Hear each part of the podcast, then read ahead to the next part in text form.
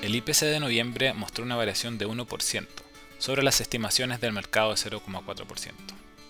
Por el lado de las mayores alzas, destacaron los incrementos de la división de alimentos y transporte.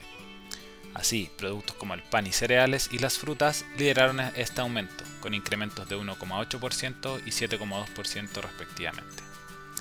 En el último caso, estos precios habrían visto afectados por el paro de transportistas.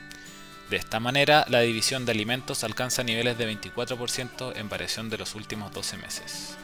Por otra parte, en la división de transporte destacaron los incrementos en pasajes aéreos y combustibles. En el primer caso se dio un incremento de 9,7%, donde este servicio presenta alta volatilidad en sus precios, por lo que en los próximos meses podría darse una corrección en dirección contraria.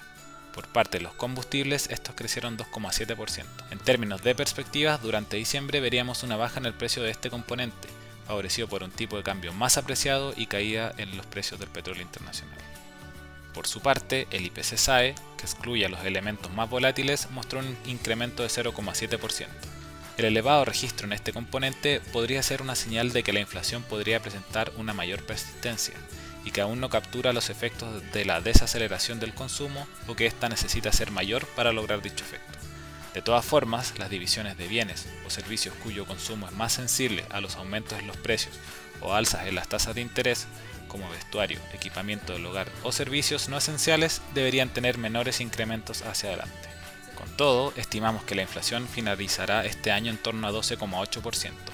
Por otra parte, producto de la caída en la actividad, la inflación de 2023 retrocedería hasta finalizar el año en torno a 5%. Finalmente, si quieres saber más sobre nuestro contenido de actualidad, recomendaciones y cápsulas educativas, te invitamos a visitar nuestra página web viceinversiones.cl o contactando directamente a tu ejecutivo de inversión.